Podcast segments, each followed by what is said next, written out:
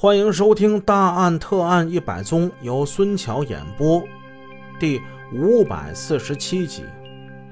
上回故事我们说到，黎红残忍的勒死了文杰。据黎红回忆，作案之后他很冷静，打了一辆车回到了三里河的家。这一天晚上是她几年来在丈夫面前表现的最好的一个晚上。她丈夫白天劳累了一天，身体很不舒服，早早的就躺下了。儿子的晚饭还没有吃。这天晚上，她虽然用罪恶的手杀害了自己的情人，却最后一次用这双手给丈夫端上了一杯滚烫的热水，给儿子煮好了牛奶，还做了点点心。作为人之妻，人之母。他似乎又回到了生活的起点，然而，却也走到了人生的终点了。第二天，也就是十一月二十日，这天又是雨雪纷飞的天气，他就跟往常一样到公司上班，一切如常。表面上他若无其事，内心却是忐忑不安。下班后，他早早回到了家。这是一个周末的晚上，丈夫已经做好了饭，孩子正在用功读书。饭后，一家人坐在沙发上看电视，这可是 N 久都没有这么团聚一回了。黎红凄然无语，这是一个多么祥和温暖的家呀！她心想，只怕这样的幸福与宁静不能长久了。十一月二十一日是星期日，她跟丈夫、儿子在家待了一天，大概是最后尽情的享受一下家人在一起的天伦之乐吧。十一月二十二号星期一，上班不一会儿，海淀区公安分局刑警大队两位警察来的公司，就把他给叫走了。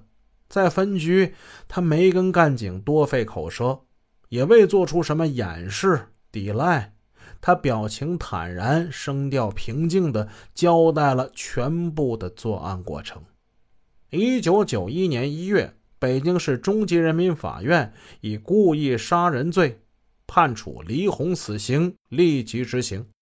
黎红不服，以杀人事出有因，文杰道德败坏，玩弄女性感情，负有一定责任为由。上诉到北京市高级人民法院，要求减轻量刑。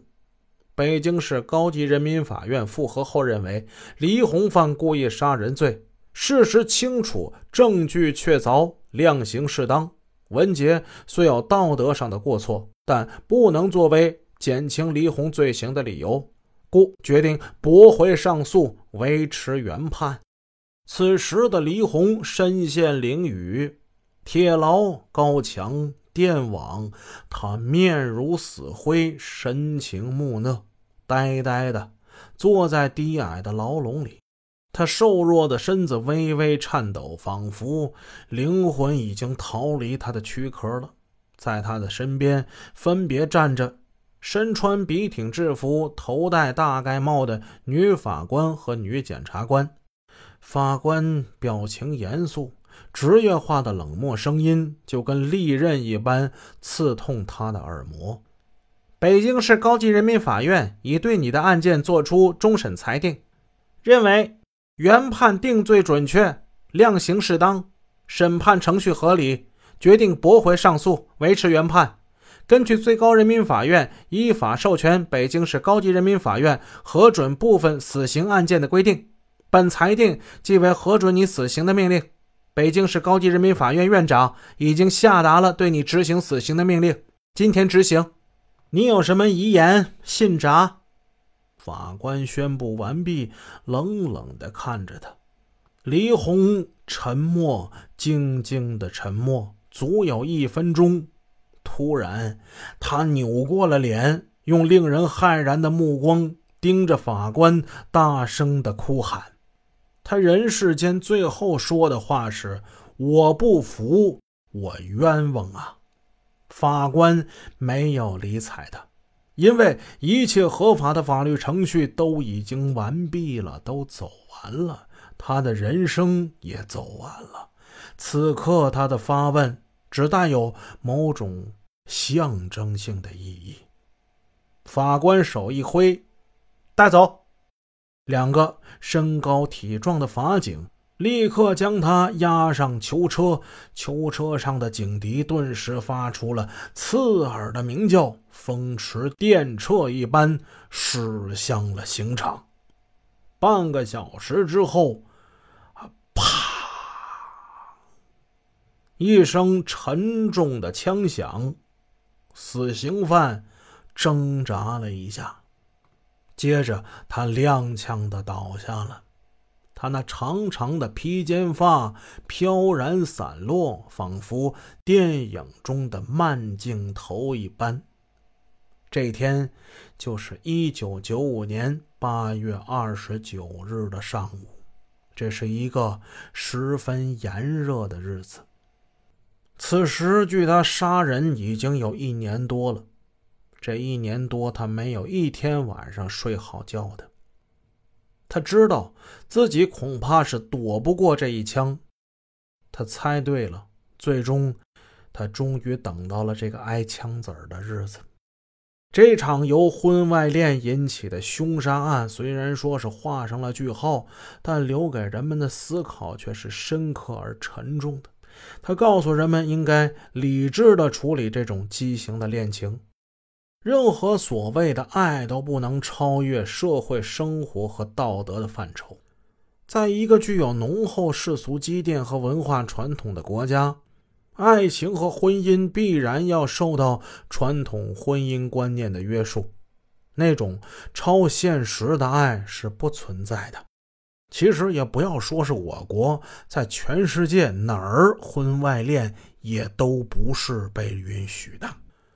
黎红作为有夫之妇，盲目的追求婚外恋的刺激，追求虚幻的爱情，没有正视自己与婚外恋对象在年龄、家庭环境、婚姻现状等问题上较大的差距。他一味的轻信对方的承诺。陷入感情的深渊不能自拔，这是造成这起悲剧的主要原因。特别是当确认对方已经下定决心要摆脱与自己的这种畸形恋情之后，不是采取冷静理智的方法来处理，而是铤而走险，走上了一条毁人毁己之路，真是可悲又可叹呢。文杰作为本案的被害人，惨死在情人之手，他没有什么大奸与大恶，他值得同情。但是，在对待爱情跟婚姻这些人生大事之上，他也采取了一些不严肃、不慎重的做法，这是有深刻教训的。爱情它不是儿戏，更不是游戏。一时的冲动、疯狂的情欲和信誓旦旦的承诺都不可能是一张随随便便开取和滥用的支票。如果你不准备兑现或出尔反尔，就有可能付出沉重的代价。好，又一个案子给大家讲完了。我是给大家讲大案的孙桥，咱们下一个案子再见。